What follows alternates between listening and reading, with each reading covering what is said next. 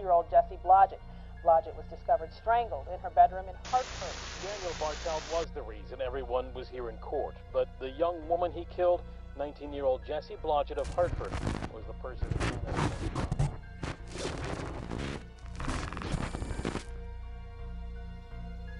大家好，欢迎来到尼达电台。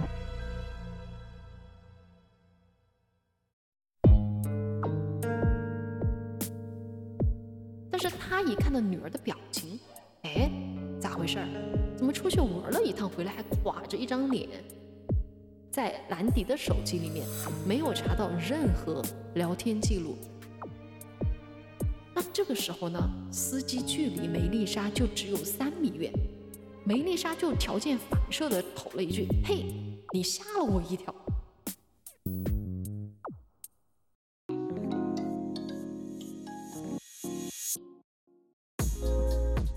大家好，欢迎来到尼达电台。大家好，我是往哪跑。我还是在霓虹中抵达的留下来。我刚说往哪跑的时候，差点闪了舌头。每次说那个的时候就很紧张。嗯，我们今天呢，还是回归到悬疑案件。今天要给大家讲的这个案件呢，是发生在美国。嗯，要不咱们就直接开始吧。好，直接开始。OK。美国的威斯康星州有一个叫做哈特福德的小镇。二零一三年，这个时间还是离我们比较的近哈。这个小镇就成为了全美国人讨论的一个热门话题。哦，为啥呢？引起讨论的就是一个叫做哈特福德之家的地方。而这个地方其实只是位于小镇上的一个非常普通的民宅，那这里面其实发生了一个神秘的案件。居住在哈特福德之家的是谁呢？男主人公叫做巴克，他的妻子叫做乔伊，还有两个人唯一的女儿叫杰西。相当于其实杰西是独生子女，这个其实在西方国家还挺少见的。对我们有个朋友 Justin，对对对，吧？他跟我们两聊。他说：“我完全想象不到你们中国根本想象不到一个家里只有一个孩子的情况。”对，Justin 其实还问过我，问我想要多少个小孩，我当时就说一个就够了。然后他表示不敢想象，因为我觉得我们现在的年轻人，说实话哈，能想到要一个小孩都已经是鼓足了勇气了，对吧？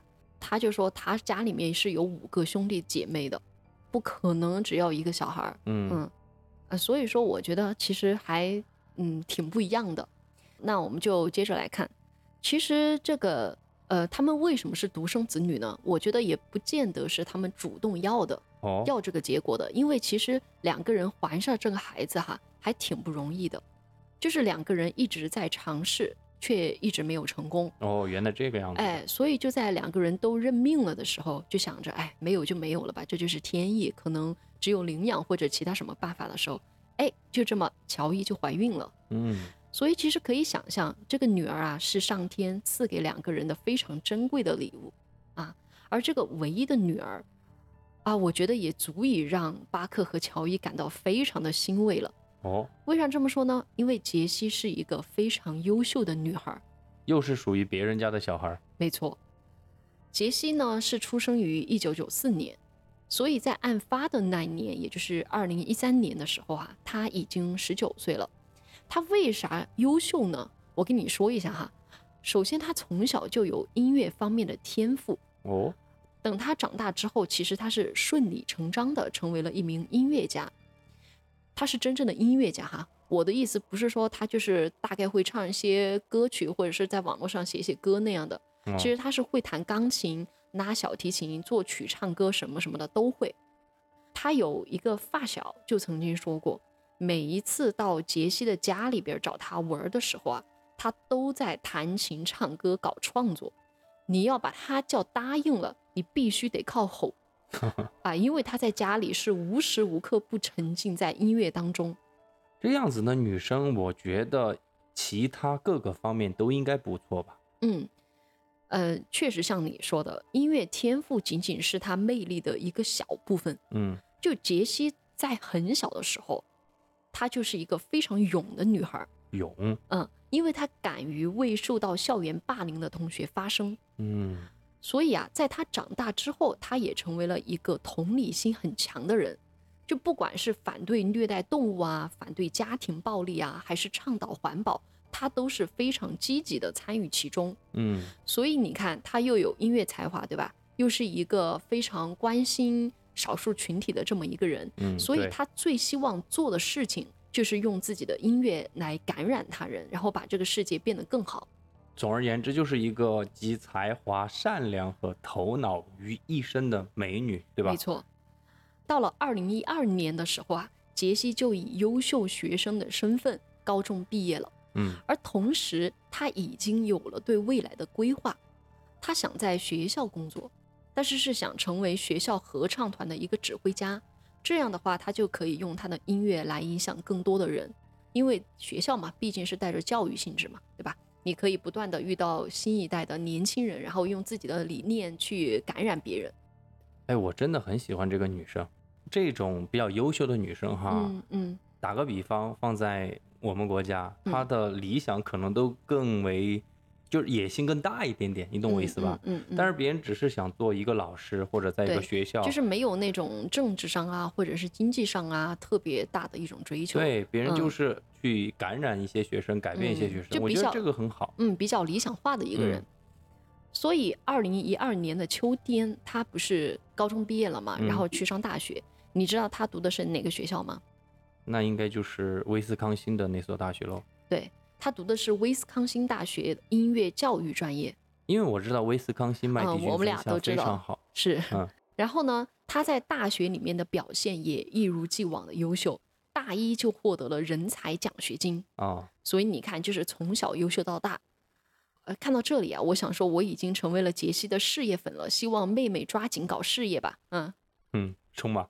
我我说实话，有点谷爱凌的意思了。哎，差不多嘛，优秀的人都差不多，对吧？嗯都有一样的特质。那么大一结束的时候，也就到了二零一三年的暑假了，杰西就回到了哈特福德小镇，准备度过一个非常充实的暑假。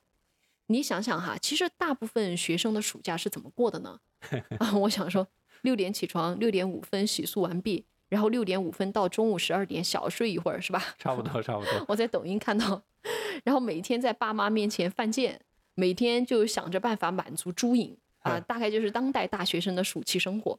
我反正是回家之后哈、装三天，装怎么装就是很早起来，啊？帮着啊妈买菜、打扫卫生，反正三天之后就装不下去了。啊第五天准和我妈吵架，啊啊！然后呢，毅然决然的离家出走，去哪儿？去我爷爷奶奶家。哎，对，因为奶奶因为都惯着你嘛，对吧？嗯，嗯，很正常，很正常。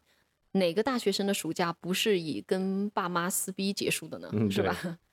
但是我跟你说，杰西就不一样了。所以说，人和人哈确实是参差的。他回家后就计划着开始自己的音乐家生涯。首先，他就是在当地的剧院做起了舞台剧的演员。嗯每天都会去排练舞台剧。当时他是在一部叫做《屋顶上的小提琴手》这部音乐剧中扮演小提琴手。嗯其次呢，他还在自己家里开办了这种音乐的私人课堂，教授当地小朋友钢琴啊、小提琴啊，还有声乐。而他的音乐教室啊，成立不久就吸引了大概有二三十名当地的学生，啊，你看，就很成功，对，吧？非常成功。嗯，收不收费的呀？当然收费啊，你看别人就已经开始对吧？对搞事钱也业了嘛。挣了，这个过得又很有意义，是是吗？而这样的暑假生活，我觉得已经排得满满当当了吧。但是就在这种情况下，只要他有时间，他还会跟自己的朋友一起写写原创音乐。你看，哎，哎，很不错。我们的听友应该有大学生，此时此刻就在放暑假，对，你在干什么？嗯、对。然后呢，她有一位男闺蜜叫做丹尼尔，那这个人呢，也是当地一位搞音乐的，也小有才华。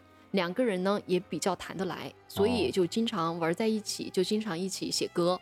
男闺蜜是吧？哎，这个是我给他取的一个名字嘛，因为哦我把我的男性朋友都叫男闺蜜。嗯，那我们就来看后面发生了什么哈。时间呢，就来到了二零一三年的七月十二日，当天晚上七点三十分，屋顶上的小提琴手啊，就在当地的剧院首映，嗯，当天整个剧场是座无虚席，然后观众的反响也非常的不错。第二天晚上的七点三十分，第二场演出也就顺利的上演。第三天，也就是到了七月十四日，演出的时间呢是下午的两点钟啊，这是一个午后场。嗯，所以午后场结束之后啊，你想想是不是还有一大把的时间？嗯，对然，后所有的演员呢，这一周的表演工作也都已经结束了，大家就一合计，就想着，哎，咱们来一场 party 庆祝一下吧。那这个庆功宴呢，就安排在了其中一位演员的家里，因为哦他家有一个大游泳池。大热的天啊，泳池派对就真心是个非常不错的选择。对，那杰西当然也不会错过这场泳池派对。杰西就在那个泳池派对玩，大家都 have fun，对吧？嗯，一直玩玩玩，就到了凌晨十二点钟的时候，杰西呢就在这个时候离开了派对，准备回到自己的家里。哦，我讲到这里的时候，你紧不紧张？我有点紧张了。因为按照我们的套路哈，一般在派对结束回家的路上就得出事儿。对，不过你放心，杰西是安全的到了家，嗯，太好了，我的女主还活着。对我也放心了。回家之后，他的妈妈乔伊还没睡，听到女儿开门的声音啊，乔伊就从卧室里面走出来。你想，正常的家长都会问一下，哎，派对怎么样啊？玩的开不开心呀、对吧？对，但是他一看到女儿的表情，哎，咋回事儿？怎么出去玩了一趟回来还垮着一张脸？嗯，是咋回事呢？就问，哎，怎么了？是这个 party 不好玩吗？怎么啦？有情绪啦？对，杰西就说：“哎，主要就是我们剧团里边两个年龄比较大的男生，他们今天老是跟我搭讪。平时我把他们当朋友，没想到他们竟然哦，这个就真的有点过分了。就据杰西说，这两个男生的这种表现是属于到了让他感到很不舒服的程度了。那看到这里，我也想说，哎，这些人能不能滚呐、不要打扰我们美女搞事业，好不好？而且我估计这两男的应该也是有点性骚扰的程度了哈。我就说嘛，啊，要不然怎么让让人家那么反感嘛？他要么就是语言上的，要么就是行动上的。，对，就你有礼貌的表白的话，杰西也不会觉得烦呢、对吧？嗯，所以这个乔伊也就有点担心，就怕说这两个男生有什么动手动脚的行为，就多问了两句。听起来呢，倒也不是什么多大点事儿。对我估计杰西这么漂亮一个女生，估计没有少遇到这种事情。对，所以两个人呢就互道了晚安，然后就分别回卧室睡觉了。第二天，时间就来到了七月十五日，巴克和乔伊，也就是杰西的父母，嗯，大概是上午七点左右就起床了，因为两个人还要上班嘛。而女儿的杰西还在睡觉。当天其实杰西是要睡个懒觉的，因为你想表演了三天之后，嗯，对他，也想休息一下嘛。而当天呢，他只有一个工作任务，这个任务就是给自己的一个学生上音乐课，而上课的时间呢也是中午，所以睡睡懒觉也是情有可原的。巴克就是他的父亲，在稍微收拾了一下之后呢，就出门上班去了。当时的时间大概是七点半左右。然后乔伊呢，也就是他的母亲，走进了女儿的卧室，收拾了一下女儿的脏衣服。看到女儿还在熟睡呢，他就轻轻带上了房门，随即也就出门上班了。此时的时间啊是上午八点。也就是说八点以后，这个屋里面就只剩下杰西一个人在睡觉。没错。而八点钟的时候呢，确实这个乔伊也看到自己的女儿还在熟睡的状态，也就没打扰她。等到这个中午十二点左右，上班大概也就过了四个多小时了。嗯，乔伊的早班时间也就结束了。那由于他工作的地方其实离他们的家也并不远，乔伊中午一般都会回家休息一下。嗯，啊，等乔伊到家的时候呢，他就发现，哎，这个楼下怎么还是静悄悄的？一般来说，女儿如果起床之后都在楼下，比如说做点吃的呀或者什么的，但是女儿的身影并没有在楼下出现。呃，也就是说跟平常不一样。嗯，而往窗外一看呢，女儿的车也停在这个家门口的车道上，看来其实也没有出门。这下乔伊就有点不高兴了哈，毕竟你想，他的学生杰西的学生很快人家都要到家里边来了，哦，对，哎，你怎么还赖在床上呢？学？生马上要来学钢琴了嘛？是啊，于是乔伊就站在那个楼梯口大声喊说：“杰西，快起来！你学生都快到了，你怎么还在睡？”吼完了这一通之后呢，就进了厨房，哎，给自己搞了点东西吃吃吧。好，就这样，正在吃午餐的时候，哎，就有人敲门了。打开门一看，正是杰西的学生。你说这一下哈，别人都走到了门口了吗？是，怎么杰西还没反应呢？这下乔伊就真生气了，他赶紧把学生请进家门，就说：“哎，你稍等一下，我马上让杰西过来。”然后呢，自己就匆匆上楼，跑到了杰西的房间，要把杰西叫醒。就在这个乔伊跑到杰西的床边，看到杰西的脸的时候，他的整个人愣在了当场。嗯哼，不多久，乔伊直接拨打了九幺幺。怎么了？怎么回事呢？以下就是乔伊的报警录音。Oh my god. Hartford 911, what's your emergency? My daughter is blue. I went to wake her up and I just got home from, from lunch and she won't wake up. She's oh my 19. god. Okay. okay, hang on just a second. Okay. 我给大家大概说一下这个报警的录音里面的内容哈。嗯乔伊说的是什么话呢？他说的是：“我的女儿整张脸都青了，整张脸脸都都青青了。了乔伊接着说：“我去叫醒她，结果她怎么都不醒，她裤子都湿了，脖子上好像是被勒的痕迹。啊，你看，因为你说脸青了，我觉得有两种，一种是被勒死的，一种嗯是中毒了。嗯，乔伊这个时候呢，把女儿拖到床下，在她的头后边垫上枕头，然后给她做人工呼吸。开始紧急急救。对，就想着赶紧把女儿给救回来，对吧？当这个警方和法医到达现场的时候，很遗憾，杰西已经没有了生命特征。哎，唉，而闻讯赶回来的杰西的父亲巴克，也完全无法相信摆在眼前的事实。你想啊，最心爱的女儿就这么死在了自己卧室的床上，关键是，他的妈妈早上八点去看他的时候都还好好的，怎么就一上午的时间人就没了？这换谁都没办法接受。对，哎，我也觉得真的是太苦命了。理性上来说，也就是在八点到十二点期间，嗯，应该是有人来到了杰西的家里面，嗯进入了他的房间，把他给掐死了或者勒死之类的。嗯，所以你说说，你怎么想得到一个人好好在家都能出事儿大白天的还是？啊？而更让人愤怒的是，杰西他绝对不是死于自然死亡，嗯，对你都除了刚刚说了他的脖子上有明显的勒痕之外，哈，他的手腕和脚腕处也有明显被捆绑的痕迹。哦，你想，很明显就是有人进入他家里，对他进行了虐杀。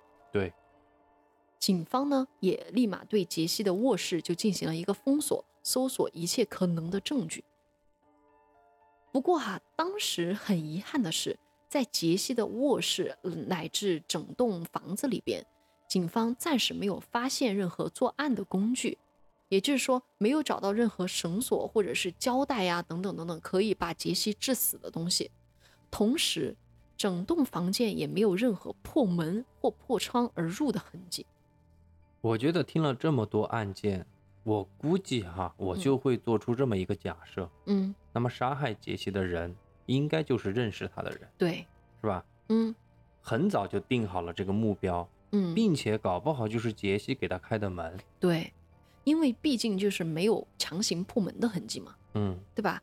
而且你想呀，这个凶手要从这个大门进去，找到精准找到杰西的卧室，然后把他害在他自己的床上。对，而且还要赶在别人妈妈回来之前，他是很清楚的这段时对间，，而且还知道。人家家里面没人你想，马上十二点一过，就有学生来学习了，啊来，弹还有人家的父母就要回来了，嗯，对吧？而且他怎么知道刚刚他去的时候，他的父母已经去上班去了呢？家里会没人呢？对，说明就是很熟悉杰西的人。所以这个人到底是谁呢？自然而然的，警方就开始从跟杰西认识，并且可能有一些私人恩怨的人开始调查了。警方就首先询问了杰西的父母，说最近有没有听到女儿提及跟什么人有过过节？那他的父亲巴克想来想去，就给警方提供了这么一些线索。第一个线索就是，最近街道来了一些修剪树枝的人，就或许这些人在修剪树枝的时候，通过二楼的窗户看到女儿，觉得说，哎，这么漂亮一小姑娘，一个人在家，于是就起了歹念。我觉得这里我我想插一句，嗯其实杰西的爸爸说的这个就是这个线索哈，其实嗯我们还真别不当真。嗯，我就讲我的经历，什么？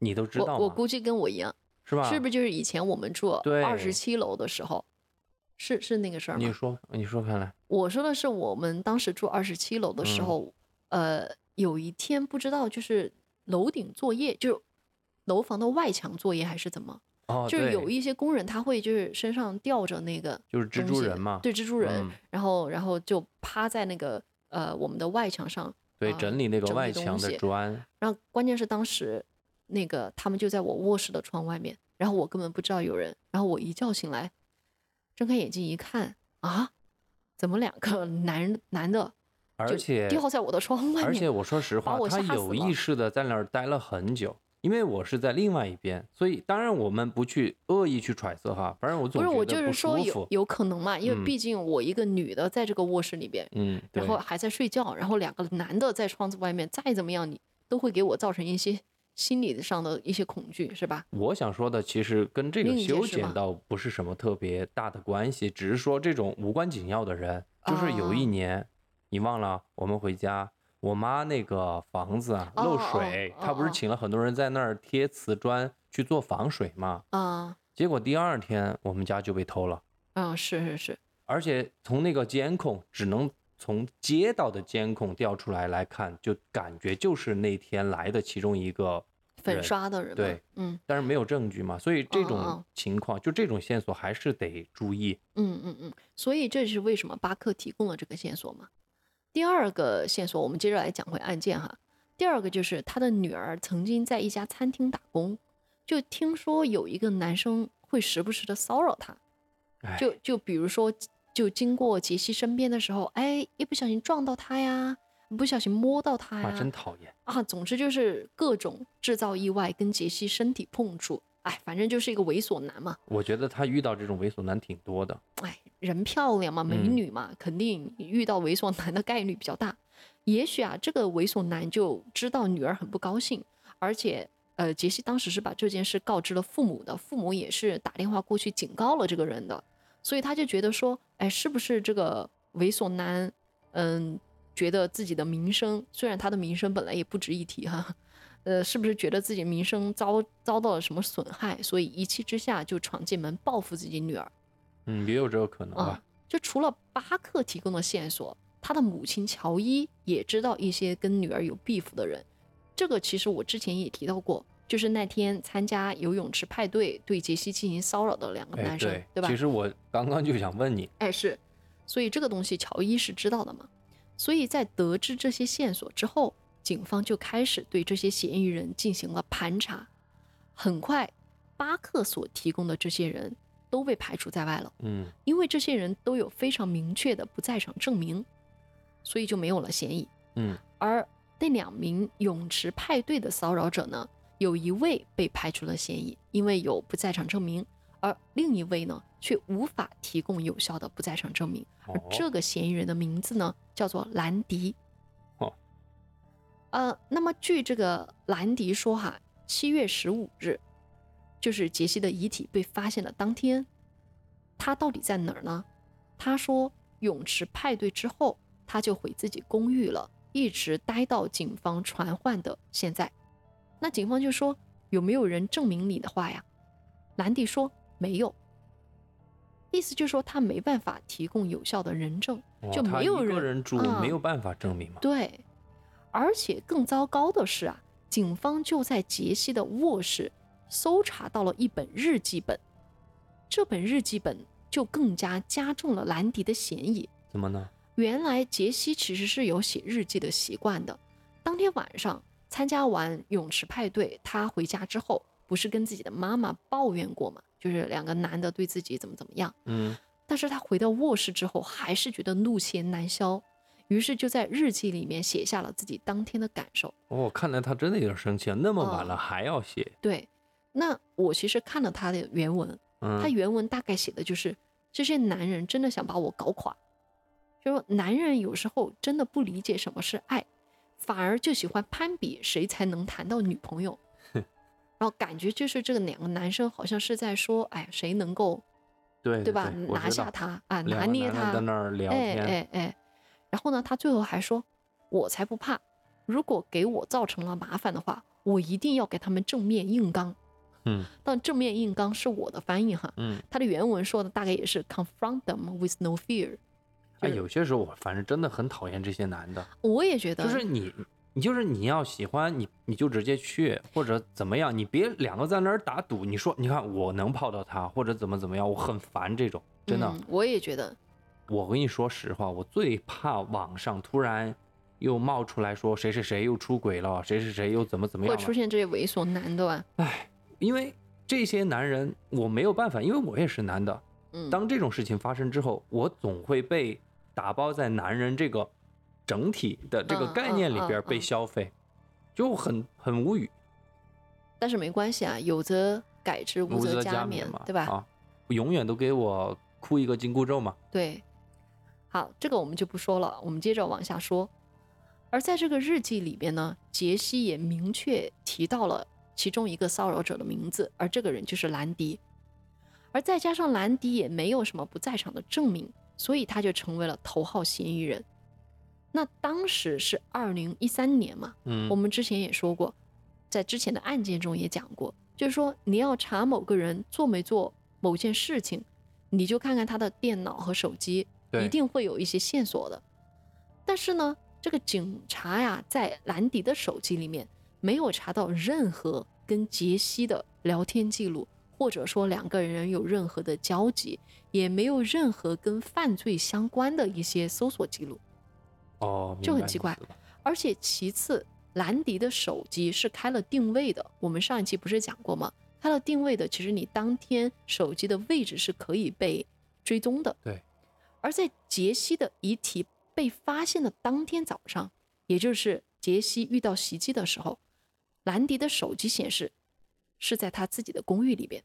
我觉得这个只能说他的手机在公寓里边，啊还不能完全说他在不在公寓里边，他完全可以不带手机出来嘛。是，虽然说哈，像你说的，这也不能完全洗脱兰迪的嫌疑，但是警方也没有足够的有力的证据扣留兰迪，对，所以就只能说暂时放他回去，并且进一步的搜索线索。七月十六日，也就是说到了第二天了哈，警方就有了重大突破。哦，这么快，哎，要说到这个突破，还得讲到杰西遇害三天前，哈特福德当地就发生了另一起暴力袭击案件。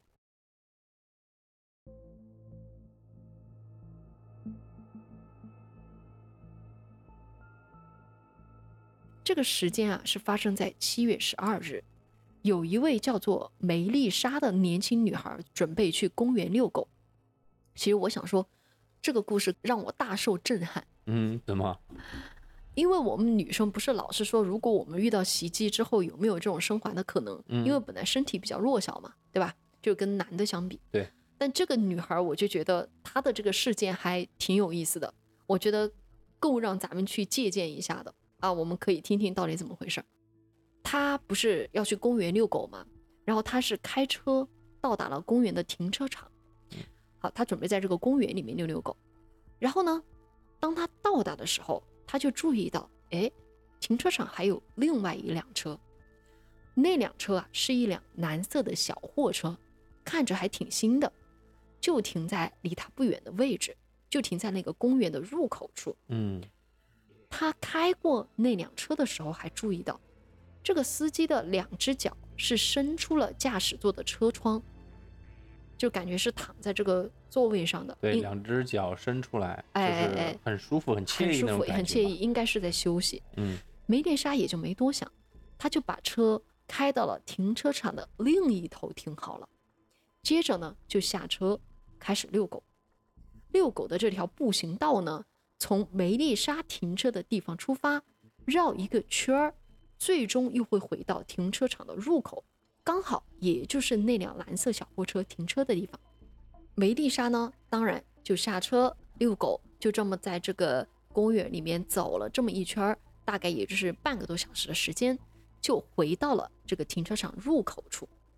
那么这个入口处，我刚刚说了，不就是那辆蓝色小货车停的地方吗？对，梅丽莎要去开自己的车，她就必须从停车场的一端走到另一端。对，也就是说，她必然会经过那辆蓝色的小货车旁边。但梅丽莎呢，她就先帮她的狗子把狗绳解开，那狗子就蹦蹦跳跳跑向自己的车了，而梅丽莎呢，也就悠哉悠哉地跟在后面。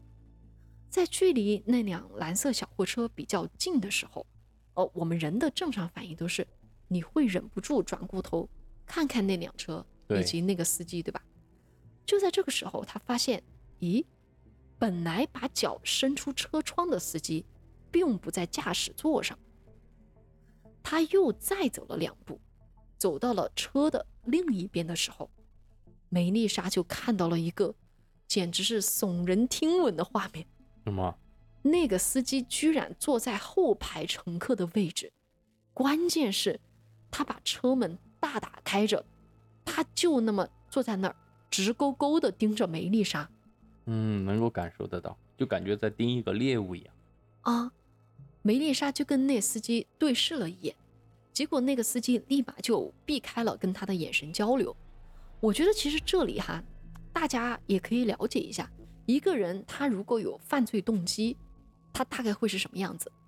但是我估计这个人可能是新手，怎么呢？因为他会回避跟你的目光。如果你想一下啊，你转过去跟他对视，他还恶狠狠地盯着你。我觉得如果是恶狠地盯着你，可那你是那种暴徒性质的。对对对，如果是躲在某个地方悄悄地看着你，嗯那种是属于有点变态的了。啊，可能是想突袭你。所以你这个确实是一个新手，嗯，就他看了你还不好意思，还把头给偏，过去。其实其实我看到把头转过去的话，我觉得可能还会好受一点，觉得这个人至少是害怕的。嗯，那如果你跟他对视的时候，他看着你说你想怎样，对，你瞅我干啥那种，瞅你我感觉咋地？瞅你咋地，你赶紧撒腿跑吧。当然哈，罪犯的行为是各不相同的，但是我觉得可以从各种行为中找到一些共同的行为模式，比如像这种偷偷的盯着你，但是又不敢和你对视，这个时候你也要小心他，嗯对吧？梅丽莎呢，就本能的加快了脚步往自己的车上走去。就在这个时候，她听到有脚步声从后方朝他跑来。哦，跑来了。嗯，他立刻就转过身朝后方看过去，不出所料，就是那个司机正在朝他跑过来。然后他看到梅丽莎转过身来面对他呢，他们立马又停下了脚步，站在原地，又那么直勾勾的盯着梅丽莎，嘿这个人就是感觉有点小怂，但是一定不怀好意。那这个时候呢，司机距离梅丽莎就只有三米远，梅丽莎就条件反射的吼了一句：“嘿，你吓了我一跳。”然后就转过身继续朝车上走。身后的脚步声又再次传来了，梅丽莎再次转过身，那个司机又停住脚步，直勾勾的盯着梅丽莎。这下再怎么样，梅丽莎也知道这司机绝对不是什么好东西。对你毕竟都靠近了嘛。对，而且往那个司机的身上一打量，发现他手上正攥着一把刀。你说说，这个梅丽莎立刻就清楚接下来面临的是什么呢？真的不好说。嗯，可是他还没想好怎么应对的时候，那个司机一跃而起，朝他扑过来，直接把他扑倒在地。啊，最坏的情况还是发生了，对，对吧还是？发生了。嗯，那接下来这女孩的反应也真的很迅速。我不知道是生命受到威胁后那种本能的爆发，还是说女孩受过这方面的训练。就那司机把她扑倒之后，立马就用刀刺向梅丽莎。可是没想到梅丽莎也没有束手就擒，她就直接跟凶手干起来了。哦，她一开始不是被撞躺倒在地上了吗？结果她迅速转身，双手直接握向正刺向她的刀，就拼命把刀从自己面前拿开。哇，随后，他又用尽全身的力气，也利用了自己身体的重力，把握着刀的双手压在自己的身体下面，就让这个凶手根本没办法使用这把刀。啊，真的是不是还很勇？嗯，那当时我也想说，这个凶手，我刚刚不是说这个凶手可能是一个新手嘛？嗯，他完全没想到梅丽莎会这么样反抗，对，直接手徒手，对，徒手抓刀，嗯，他就试图把刀从梅丽莎的身下拿出来，但是没能成功。挣扎了半天之后，凶手最后就只能坐在梅丽莎的背上说：“你能不能让我走 对不起啊，对不起，对不起，就是我虽然我觉得不应该笑，但但是？”是不是也确实觉得有点？我还以为他说你给我撒手，结果他说你能不能让我走？他就说 “Can I go now？” 就是大概这类的意思。然后梅丽莎就大声说：“不行！”接着这个凶手就感觉，哎，这女的不是很好对付，就自己跳起来然后跑了。而梅丽莎也没有一直躺在地上，凶手一跑开，她立马就跳起来，跑到自己车上锁好车门，然后把作案的那把刀丢在副驾驶座的地板上。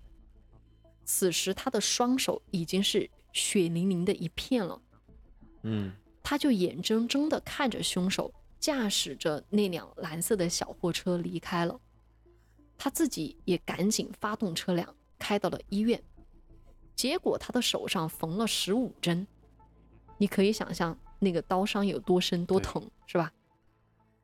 而随后呢，梅丽莎就在医院的病房中接受治疗，在这个的同时，她也就接受了警方的询问。尽管她当时哈还是浑身发抖，哎，任谁都一样嘛。想到刚刚发生的一切，肯定心里还是非常后怕的。嗯，但是他还是向前来调查的警方提供了非常详细的口供，包括凶手的样子啊，比如说衣服啊、眉眼的一些细节啊，以及凶手的车辆啊。据梅丽莎的回忆，那辆车是一辆深蓝色的道奇凯领的小型面包车。梅丽莎还能够说出那个大概是两千年到两千零二年之间的款，就是还是哎挺细节的我觉得。这个人遇到梅丽莎也倒霉。哎，就根据梅丽莎的证词，警方也就很快刻画了凶手及其车的画像，并且把这个案件告知了媒体，就希望当地人能够提供相关的线索。所以我就觉得，一方面也是运气啊，一方面其实我就觉得，在遇到这种事情的时候，还是可以拼命的救一救自己，对吧？对，我觉得反正拼命一下嘛。但是说实话，你的对手这个对手太弱了，我觉得啊，我觉得还是啊、因地制宜，就是就看不同的情况有不同的处理方式。我觉得挺佩服他的，就是在这种情况下能够爆发出那么大的能量。啊、那既然这个案件都已经告知媒体了，呃，想必要找到这个人应该也比较容易啊。对，应该很快找到了。哎，果然就到了七月十六日，也就是杰西被杀害的第二天，就我们之前第一个案件的那个嗯受害者杰西哈，被杀的第二天，这个线索就来了。我刚刚也说了，在七月十六日同一天，杰西的案件也有了重大的突破。哦，那两件事究竟有没有什么联系呢？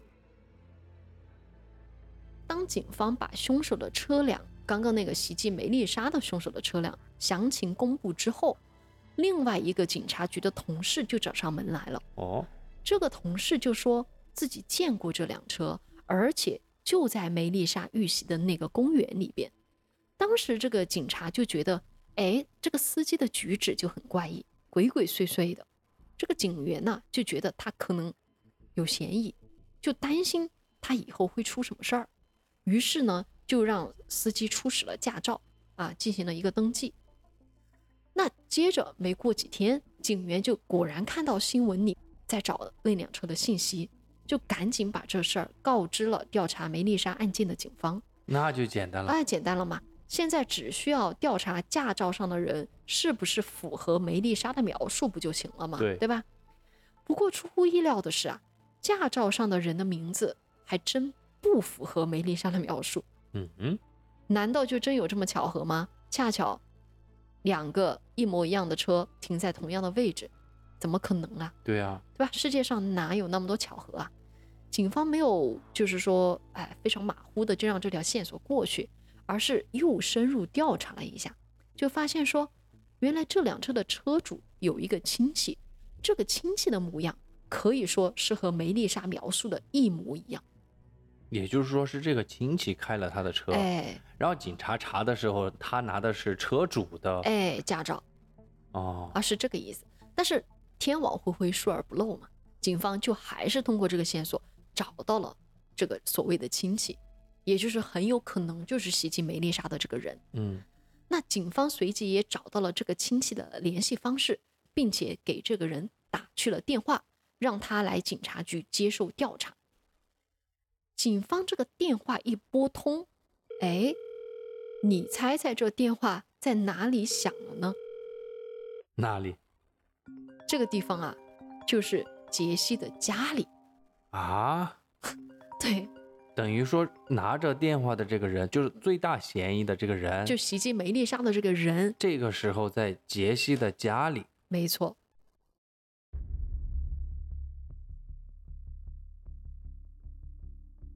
当天其实是杰西的父母巴克和乔伊在家给杰西举办了一场祷告仪式。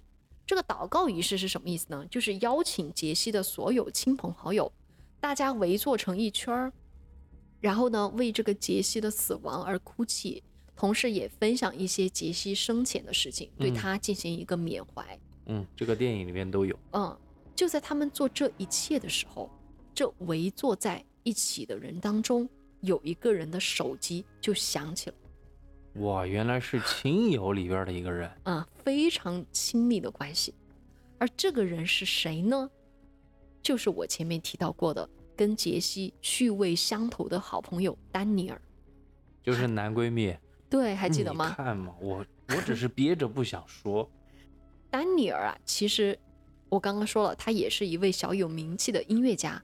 在那个暑假，丹尼尔是经常到杰西的家里面，两个人一起创作音乐嘛。丹尼尔呢接起了电话，当然这个电话是警察打来的，警察就问：“哎，你在哪儿呢？”他说在杰西的家里边。警察就说：“哎，你下午到某个某个地方来一趟，有一些话要问你。”啊，当然下午的时候，丹尼尔就到了警察局。警察问话嘛，你也不敢不去是吧？嗯，那警察问他的第一句话就是：“你在杰西家干嘛呢？”虽然说让你来是为了问你这个梅丽莎的事情，可是怎么会那么凑巧就出现在杰西家呢？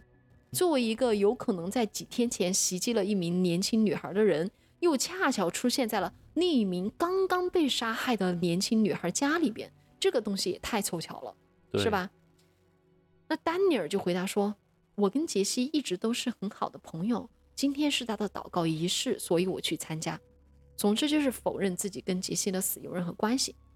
好，行吧，那你既然不说关于杰西的事情，那就来问问关于梅丽莎的事情吧。”警察就说：“你最近有没有见过梅丽莎？你知不知道这个人是谁？”丹尼尔说：“不知道。”这个时候，警察就看到丹尼尔的手上、胳膊上都有刀伤，于是就问他说：“你这些刀伤怎么来的？”丹尼尔就说：“啊，我是在工作的时候被螺丝钉划伤的。我最近都是在一家工程公司工作。”警察就说：“丹尼尔，如果我现在给那家公司打电话，确认你在不在那家公司上班，你觉得会怎么样？我会得到你在那儿上班这样的答案吗？”丹尼尔直接就给问愣了。嗯，半晌才说：“哦，我已经没有在那家公司上班了，我几周前就被辞退了。呀，你看别人警察早都都做好调查啊了，这个伤口是做饭的时候划伤的。那就瞎扯了嘛。”这个时候盘问的那个警察就做了一个动作，因为我看的那个就是他审讯的记录的，警察啊特别有策略，他就把椅子就自己坐着的椅子朝丹尼尔挪了挪，意思就是靠丹尼尔更近了一些、嗯啊，然后接着就双目死死地盯着丹尼尔说：“丹尼尔，没有人会对做饭时划伤手这件事情撒谎。哎，说的真好。对，就很直接。你要不要说实话？哎，就这么，在这种压力下，丹尼尔还真交代了实话。原来呀、确实就是他袭击了梅丽莎。嗯，他是怎么回事呢？他早前啊就从大学里面辍学了，之后不是在那个工程公司工作嘛，嗯，接着又丢了工作，所以他就为了骗自己的爸妈，说自己还是在上班，每天早上就按照上班的时间开车出门，假装去上班，好，结果整个白天呢就是在街上呢、公园里面闲逛，一直就到了七月十二号那天，他看到了梅丽莎，就打算去做点坏事儿。而警察就问他：“你为啥要这么做啊？你为啥干嘛要袭击人家？”他就说：“哎呀，我现在前途迷茫，对生活感到很害怕，我也想让别人害怕。天呐，什么逻辑啊？我之后给你讲，你就知道了。这些话完全是瞎扯。但是他是是搞音乐的吗？嗯，啊，而且我跟你说后面他的背景，你就会感到非常的唏嘘。嗯，就因为我之前我们不是讲完了案件，有一些听友特别想知道一些嫌犯的背景吗，啊，所以今天我想多聊两句啊。那梅丽莎这个事儿就算抓到凶手了，对吧？嗯，那接下来警方就问，呃，这个丹尼尔说：“你跟杰西的死有没有关系呢？”丹尼尔说：“绝对没有，我爱杰西，I love Jessie，对吧？我绝不会去伤害他。”警方当然不会相信他的一面之词，毕竟这个案子现在还是一个悬案嘛，没有解决。所以在这次审讯之后，丹尼尔也成为了一个嫌疑犯之一，嗯被进行了调查，就进一步的一个背调。那我接下来就想聊聊丹尼尔这个人。其实他的家庭背景很不错，可以说他是成长于一个非常有爱的家庭，而且在他成长的过程中，他跟杰西其实是差不多的一类人。为什么说呢？他也是一个很有天赋的小孩，课程也是门门得 A，而且也具有音乐的才华。跟杰西一样，他在空闲的时间也会去参加一些舞台剧的表演啊和音乐创作啊之类的东西。这在同伴的眼中，他是一个非常受欢迎的男孩。那应该是就是也是一个别人家的小孩啊。对啊听，你这样说，是，就他一直以来都是一个非常正面的形象，就是出现在家长啊、老师啊、同学的这个面前的。他是不是经受不住这种压力哦？因为你要做别人家的小孩，往往也有很大的压力。就是不知道为什么，警察呢在调查丹尼尔的手机和他的电脑的时候，就发现他突然对谋杀、死亡、犯罪等等东西非常感兴趣，就是搜索了一下他的手机，发现他近期的搜索记录全部充斥着，比如说真实的杀人场面之类的东西。啊，哎呦，那我估计我俩的手机记录也够呛的。对 我我俩搜搜索的这个真实犯罪也不少。我真的想说，我们哈，我们搜索都是为了做这个节目。对对对，我们要在这儿希望广大的听众哈，能给我们做个人证哈。对到时候对吧？咱们都是为了做节目才搜索的。我的手机，我的那个手机或者电脑的搜索记录里面还真不少，怎么犯罪。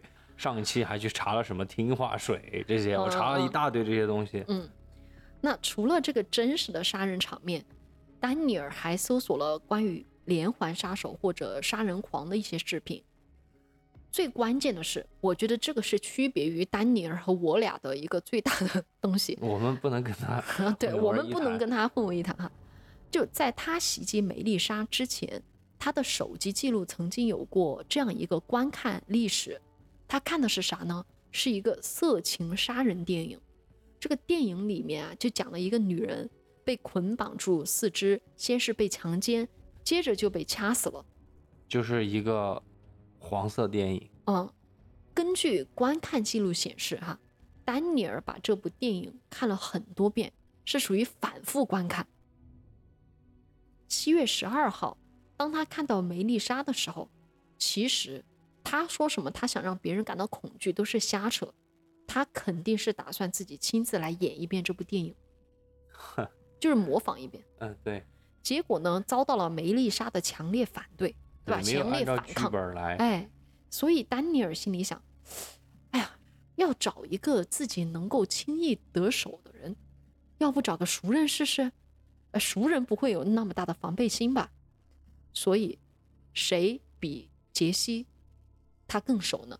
当然就是选择了杰西。哎呀，你看吧，这个男闺蜜啊，最终的结果，我跟大家说一下哈，丹尼尔是被判处了终身监禁，而且不能够保释。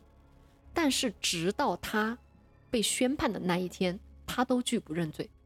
所以我们其实不知道他对杰西犯罪的细节。对我就想说，有没有什么证据呢？你嗯不能嗯说嗯你这样子威胁他、吓他，然后他供述了之后，我们就说是他杀的嘛？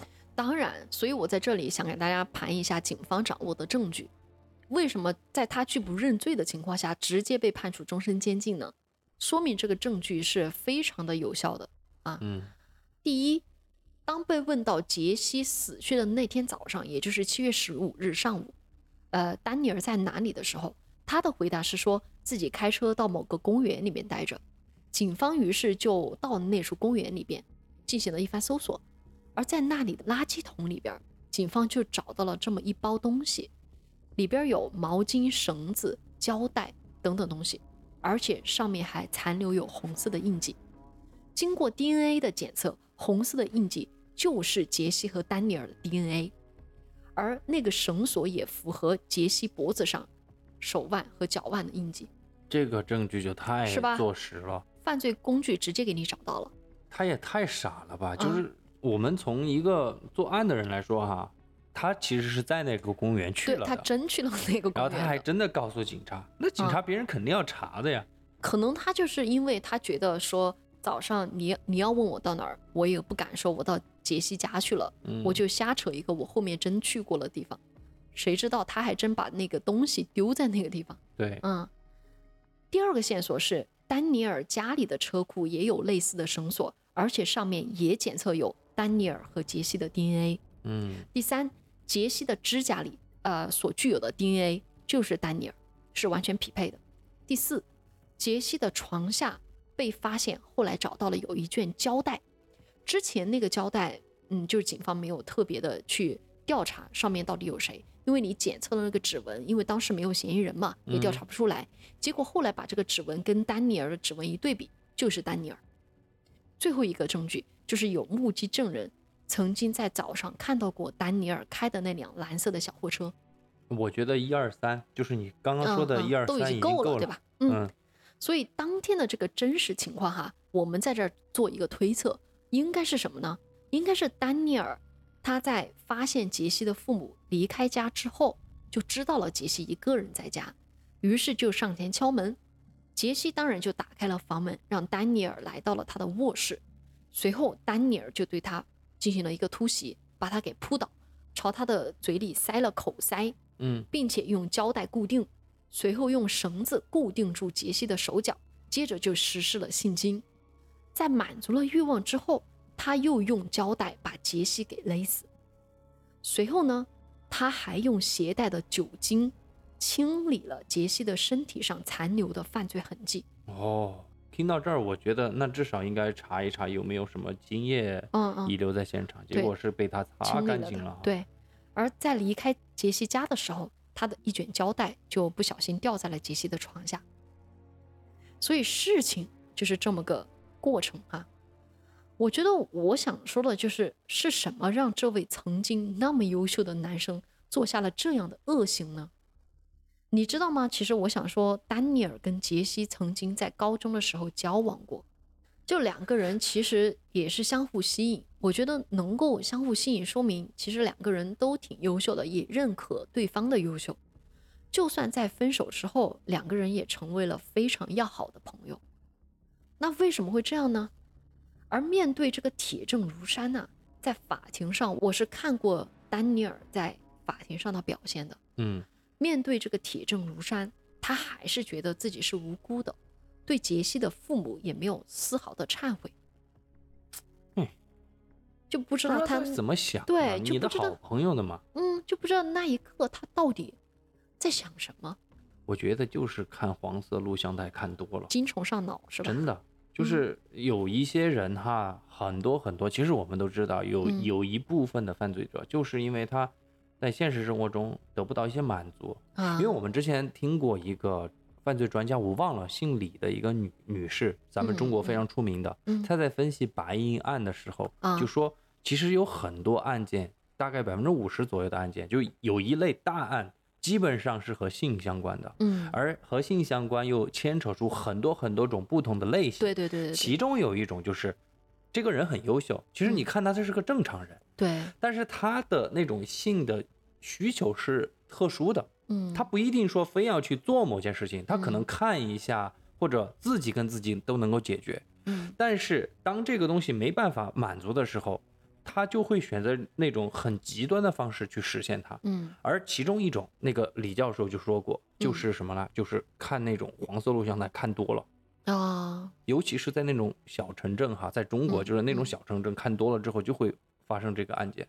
嗯，我觉得这个丹尼尔，你刚刚说了，我就觉得他看多了，就可能性教育不是做的嗯很好，是吧？对，而且我还就是觉得有些哈，就是赌不如输。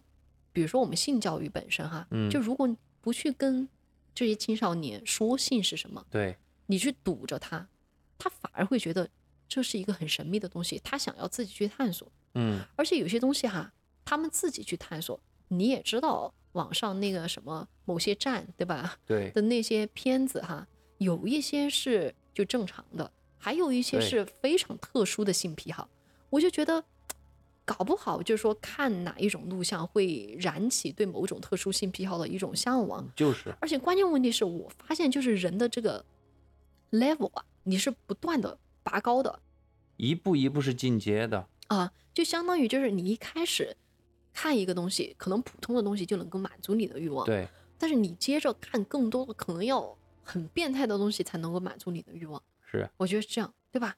而且说实话，你刚刚反复在说他是优秀的学生，嗯就是我一直对“优秀”两个字哈，我一直都是，因为我现在就觉得你优不优秀，很多时候不是看成绩的，嗯，是吧？各方面嘛，你如果很优秀，就是我们假想一下，一个小朋友他特别优秀，走哪哪里都说他成绩很好，嗯。这个小朋友他一定有一个方面是没有被注意到的，嗯。就是因为我有一个比较好的同学，嗯，他就是成绩很好，但是他确实就是他父母从来不跟他聊性的这方面的东西。啊，我从小，因为我是个男孩子，嗯。我是从小父母就会问我，嗯。你喜不喜欢女生啊？啊，对。你，喜欢哪样子的女生啊？这个我可以证明，对，因为就有留下来的妈妈也跟我说嗯。过，就是她从小是被逗大的，对，就是被我的叔叔阿姨，包括我父母逗我的方式，给我普及了很多知识。哎，而且我想说，我妈妈在我上大学嗯。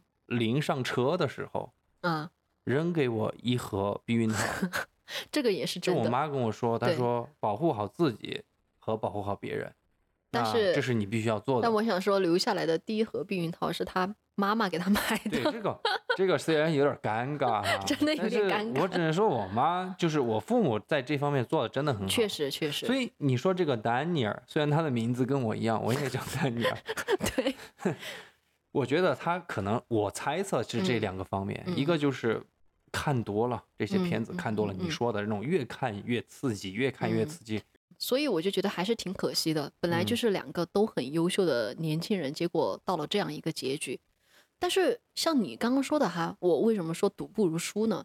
就反观杰西的家庭，就杰西真的是一个非常优秀的女孩儿，她跟她的父母什么都聊。就我嗯在看过他们的一些背景的时候，就是她跟她的父母会聊到毒品，会聊到性，什么都会聊，就敞开聊。嗯，所以杰西是一个内心没有太多就是隐藏的这样一个一个人，嗯我觉你得你说能懂吧？这个杰西像这种啊小孩儿，他是怎么教育出来的？就是我觉得肯定是父母的教育啊、我觉得父母家庭教育非常好。对，就所以这个时候我最后来结个尾，嗯就是你会看到杰西的父母到底是怎么样的一个人，为什么会培养出那么好的一个女孩儿啊？嗯就是在法庭中的时候啊，杰西的父亲在法庭上面对丹尼尔，他说过这么的一句话，他说。 When Dan murdered Jessie, he killed not just who she was, but who she would become. she will never have the chance to be that woman. And I will never have the chance to know and love and admire and take pride in that woman. 当你杀死杰西的时候，你杀死的不仅仅是杰西， 还有杰西想在未来成为的那个了不起的女人，而我也永远没有机会去爱、去钦佩那个了不起的女人。你看这个格局好大，我真的，我我看到这儿的时候，我心里面真的好难受，嗯，就是，哎，我我觉得最真的就是这样我最难过无无非就这个样子了，因为嗯。他爸爸说的这句话已经不是那种小爱了，你知道吗？是那种大爱，就抹杀了这个人以及他的未来，对。就会让我觉得心里很揪心。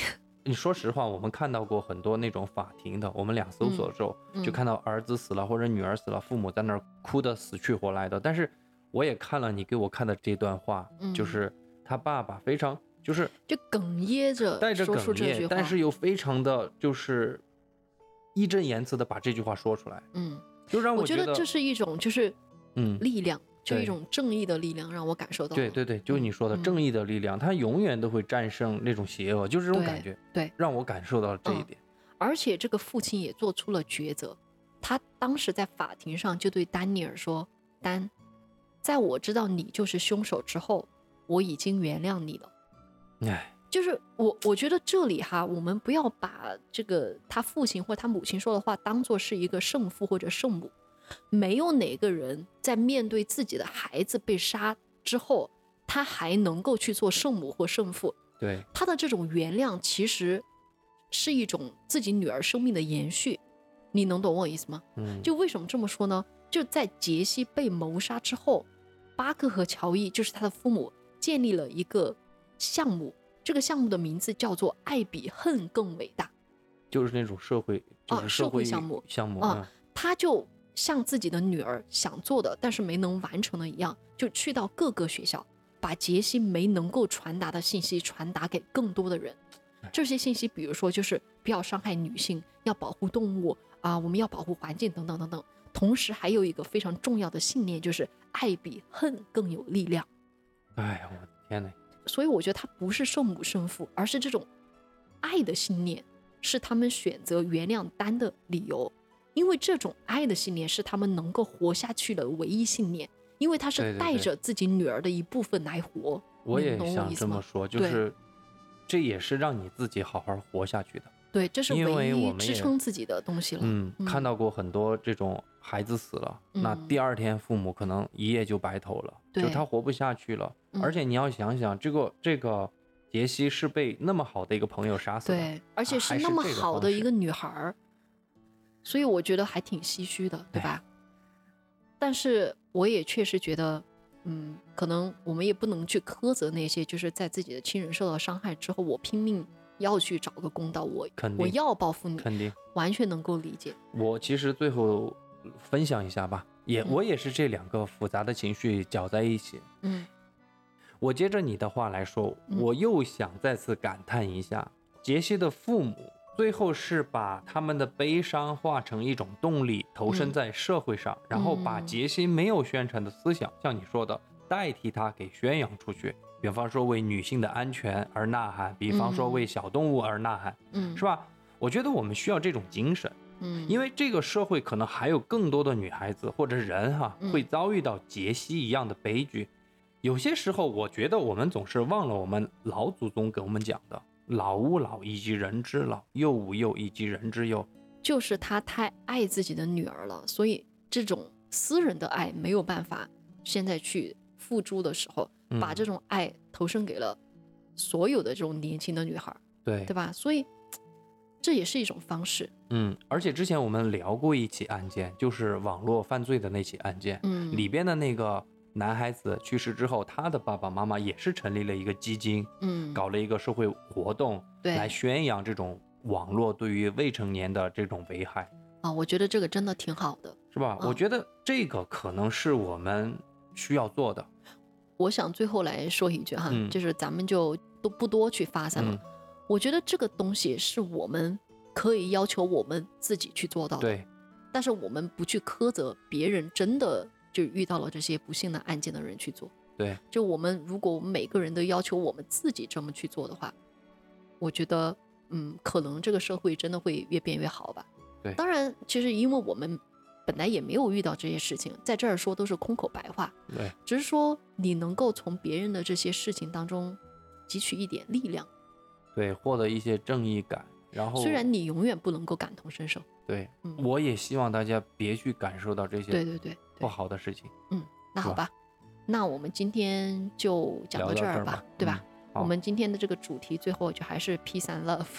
那如果你喜欢我们的节目的话，请记得订阅、点赞或者留言。嗯那就这样子嘛。嗯，那下期再见，好，下期再见，拜拜。拜拜。